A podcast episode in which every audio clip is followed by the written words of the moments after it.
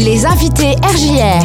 Et les invités aujourd'hui sur RJR sont Célia Anskin et Florent Louis pour Saisie. Bonjour à vous deux. Bonjour. Bonjour. Très content de vous accueillir ici sur RJR. Euh, déjà, euh, Célia, si tu es d'accord, peux-tu euh, nous parler un petit peu de ce qu'est Saisie?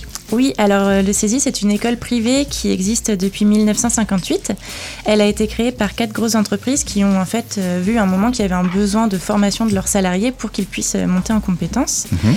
Donc euh, voilà un peu l'objectif de base de CESI. Aujourd'hui, c'est 25 campus et 23 000 étudiants et alternants euh, répartis sur la France. Alors, euh, ça donne lieu donc à une école d'ingénieurs autour de l'informatique, bien sûr, avec pas mal de, de possibilités de, finalement d'apprendre.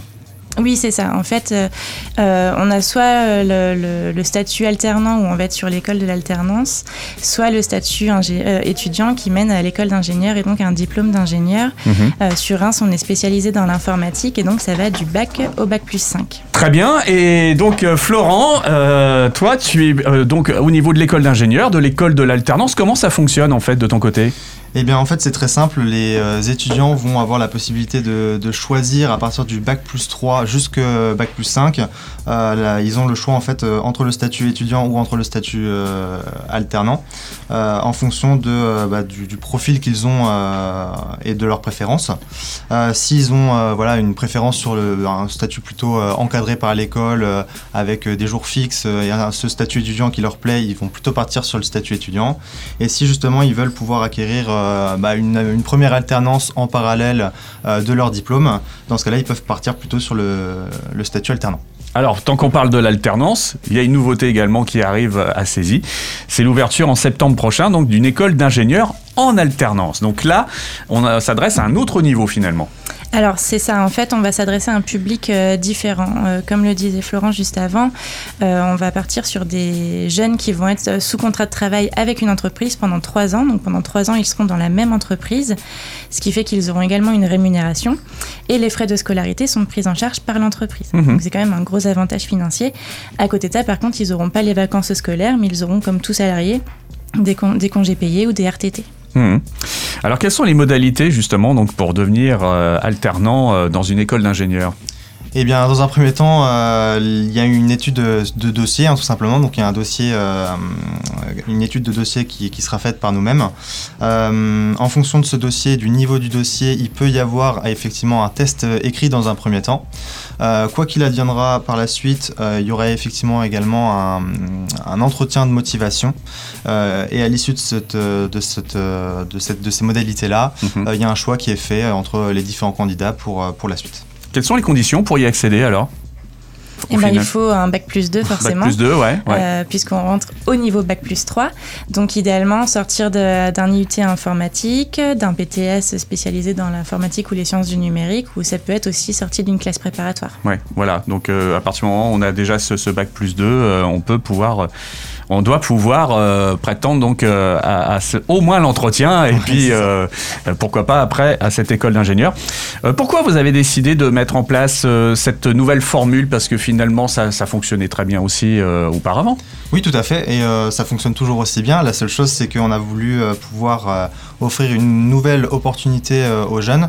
On sait que l'alternance aujourd'hui, c'est quelque chose qui les intéresse de plus en plus, puisque, bah, en tout cas pour des, des- des étudiants qui jusqu'à présent n'aiment pas trop le système un peu euh, scolaire, euh, c'est un peu euh, une autre possibilité pour eux de partir sur le statut euh, en alternance. Bah, dans un premier temps, parce que justement, ils sont moins présents, en tout cas, sur les, les- les- sur les banquettes de l'école. Ouais.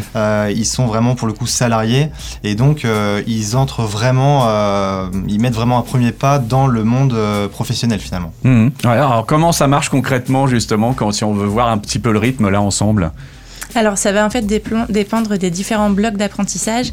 En général, on va être sur du un mois en école, un mois en entreprise, mais ça peut varier un petit peu en fonction aussi des années.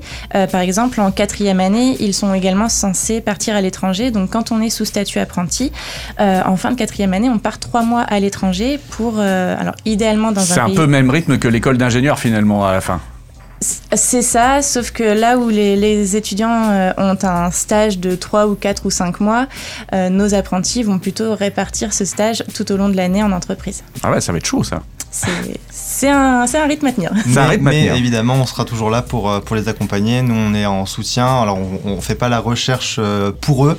Par contre, on, on les accompagne dans leur euh, démarche et, euh, bien évidemment, il y a un suivi qui est fait tout au long de l'année. Oui, ça, c'est rassurant, faut le dire, parce que j'imagine que quand on s'engage dans ce genre de démarche, on doit se dire, oh punaise, ça va pas être facile et tout, euh, surtout que c'est dès maintenant, on est d'accord, et donc pour le mois de septembre finalement, ça démarre. ça.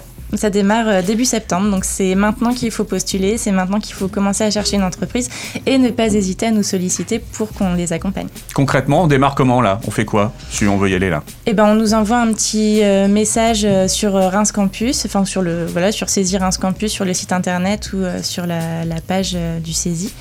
Et puis euh, nous on répond, on donne les indications pour postuler et chercher les entreprises et on fait de l'accompagnement individuel. Très bien, donc euh, bah, le contact précis, donc euh, tu, tu en as donné là déjà une paire, mais finalement on peut Voilà, venir bah aussi, ça- j'imagine, sur le campus. Oui, c'est ça, ils peuvent venir directement sur le campus nous rencontrer. Nous, on y est tous les jours. C'est ouvert euh, du lundi au vendredi de 8h30 à 17h30. Mhm. L'adresse? Le 7 bis, avenue Robert Schumann. Ok, très bien. Et puis ben, après les infos en ligne sur le site, quoi. Tout à fait. Très bien. Euh, quelque chose à rajouter qu'on aura oublié, les amis? Bah, postuler, c'est le moment. Faut pas hésiter. Merci beaucoup Célia, merci Florent. Merci à vous. Merci à Et puis bah, je vous dis à très bientôt ici à la radio alors. À bientôt. à très bientôt.